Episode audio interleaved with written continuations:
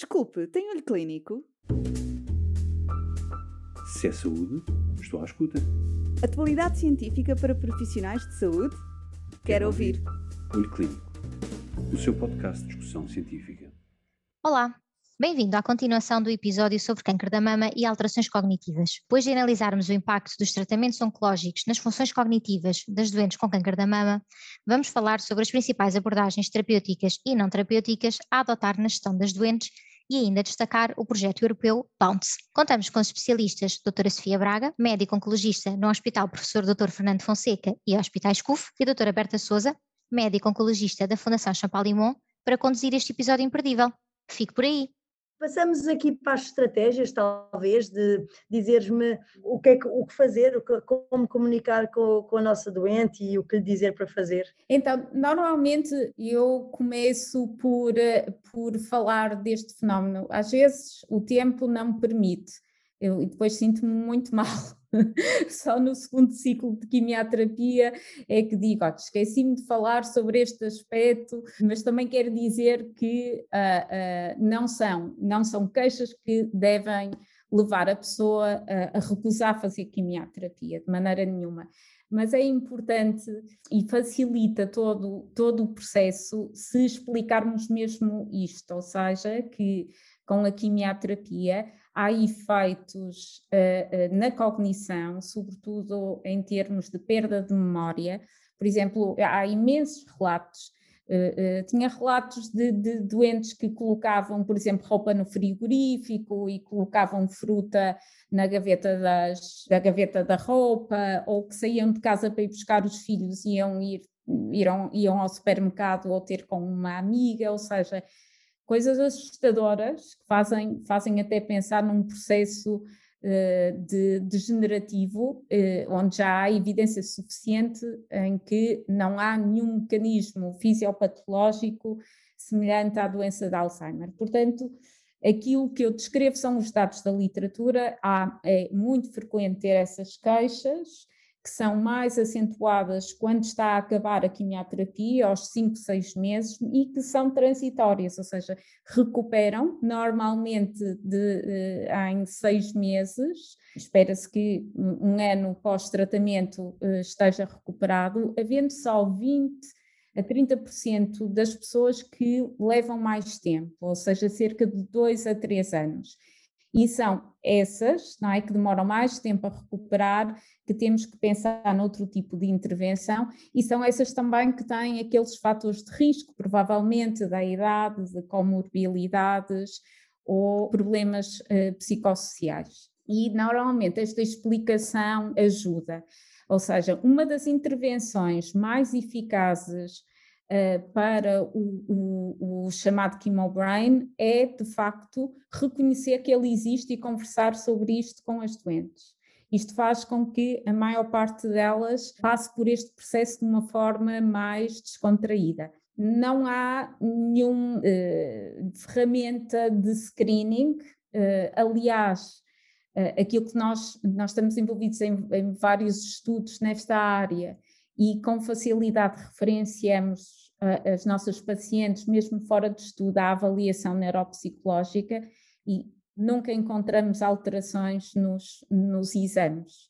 Uh, portanto, provavelmente os testes que temos são pouco sensíveis para captar estas alterações. E é importante, uh, sobretudo, o informar que isto acontece e uh, que é transitório e um estilo de vida que permite que estes sintomas recuperem com mais facilidade. E isso é ter um, um menor ansiedade possível em relação a este efeito fazer exercício físico e esta é a intervenção mais eficaz, porque eh, há mesmo neurogênese no, no centro uh, de memória, e está provado com o exercício físico. Em termos de dieta, na realidade há dados uh, uh, com, com a dieta mediterrânica, que é a nossa dieta, há suplementações com ácidos gordos, ômegas, mas não existe ainda evidência para, de benefício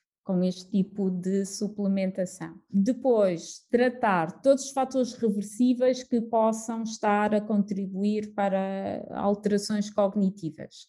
Uh, nomeadamente tratar a insónia, não é? Com, e recorrer mesmo à medicação.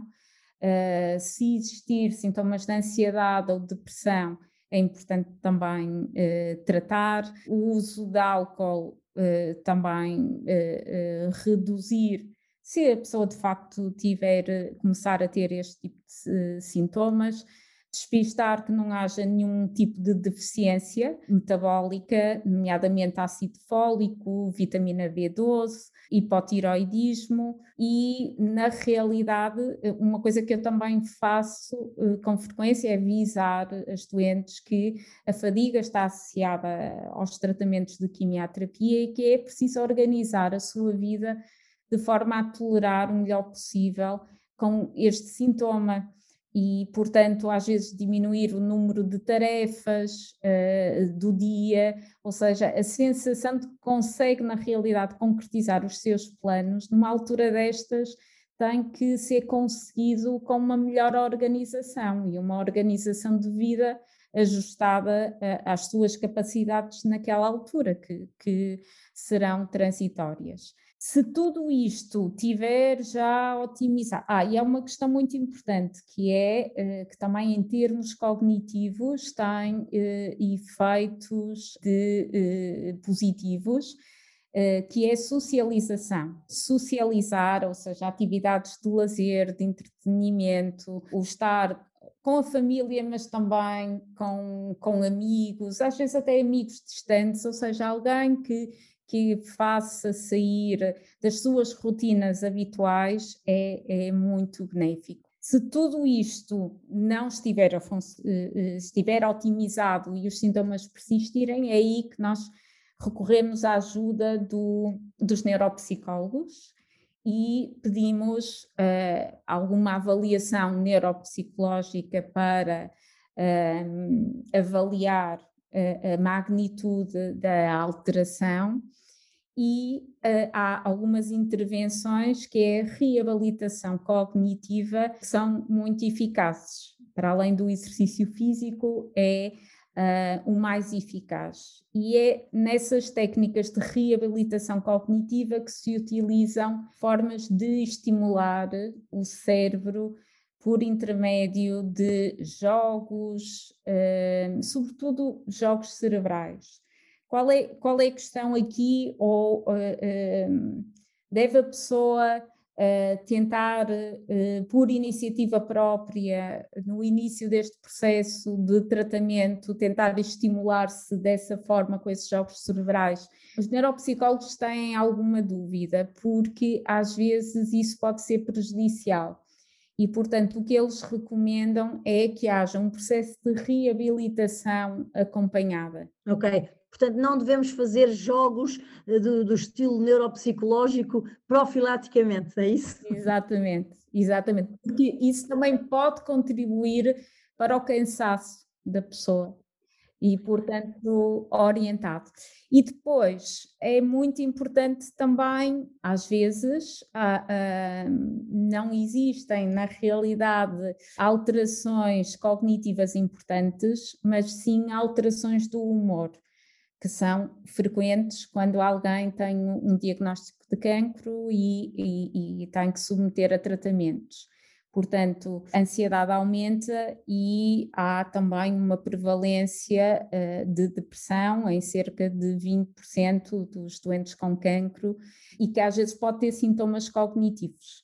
E, portanto, uh, isto é, é muito importante, e aí nós podemos utilizar uh, algumas ferramentas de, de, screening, como o termómetro de stress ou, ou, a escala de ADS, que é o Hospital... Anxiety and Depression, sim, ADS, Hospital Anxiety and Depression Score, não é? É, e essa é a mais validada. Qual é a questão aqui? É eh, como é que fazemos estes screenings?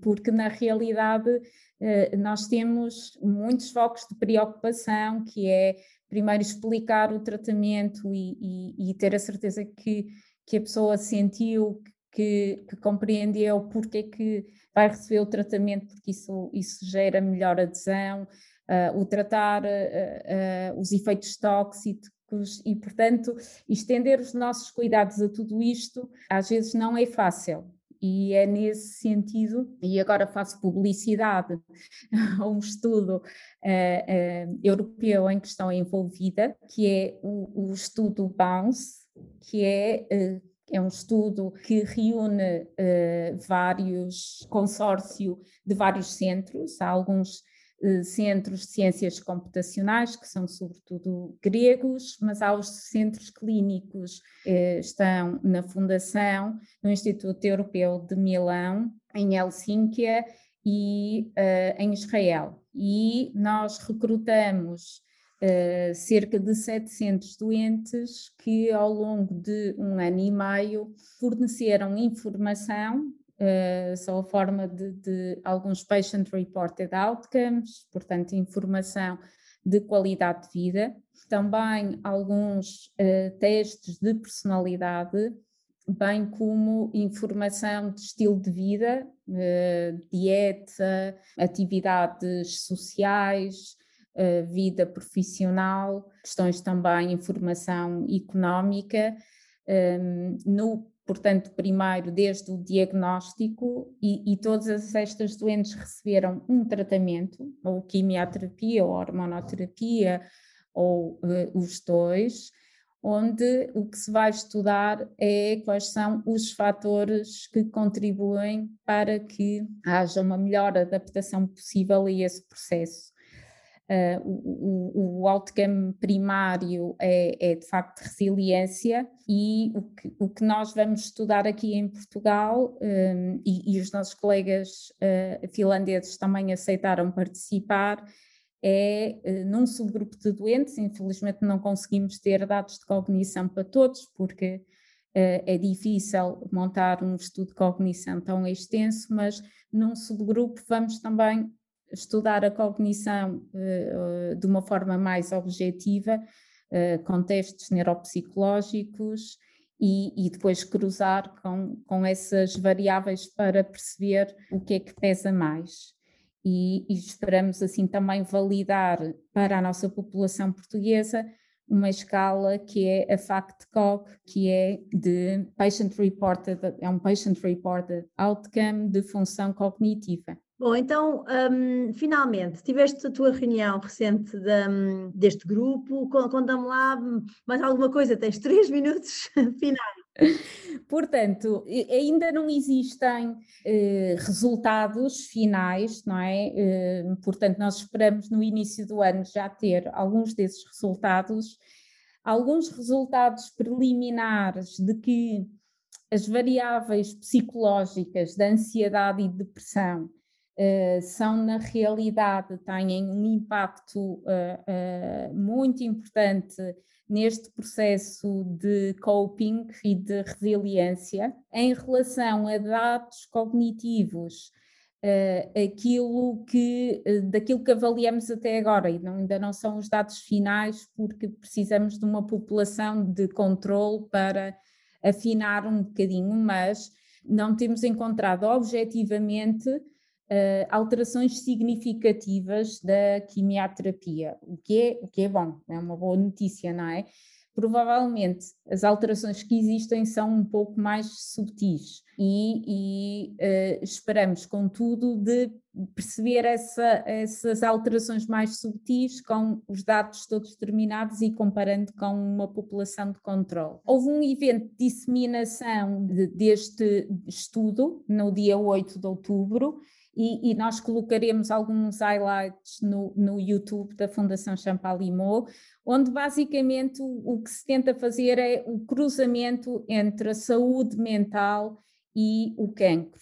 Nós sabemos que há, não há recursos suficientes às vezes para dar apoio às doentes com cancro e, portanto, essa gestão uh, vai, vai ter que ser feita um pouco individualmente pela, pelas próprias doentes e o que se espera é daqui a algum tempo ter essa capacidade de orientar melhor as doentes, como é que elas podem tratar da sua doença mental, sendo que nas situações mais graves, sobretudo nas situações de depressão, há tratamentos inovadores e, e, que estão acessíveis em Portugal, alguns em ensaio clínico, um, que, que nos vão ajudar muito. Muito bem, Berta, obrigadíssimo. Portanto, ficámos a saber que o mais importante, no fundo, é a depressão, mas que realmente isto é um assunto muito, muito interessante e muito extenso e com muito para dizer. Obrigada. Obrigada eu, Sofia. Se é saúde, estou à escuta. Atualidade científica para profissionais de saúde? Quero, Quero ouvir. ouvir. Olho Clínico, o seu podcast de discussão científica.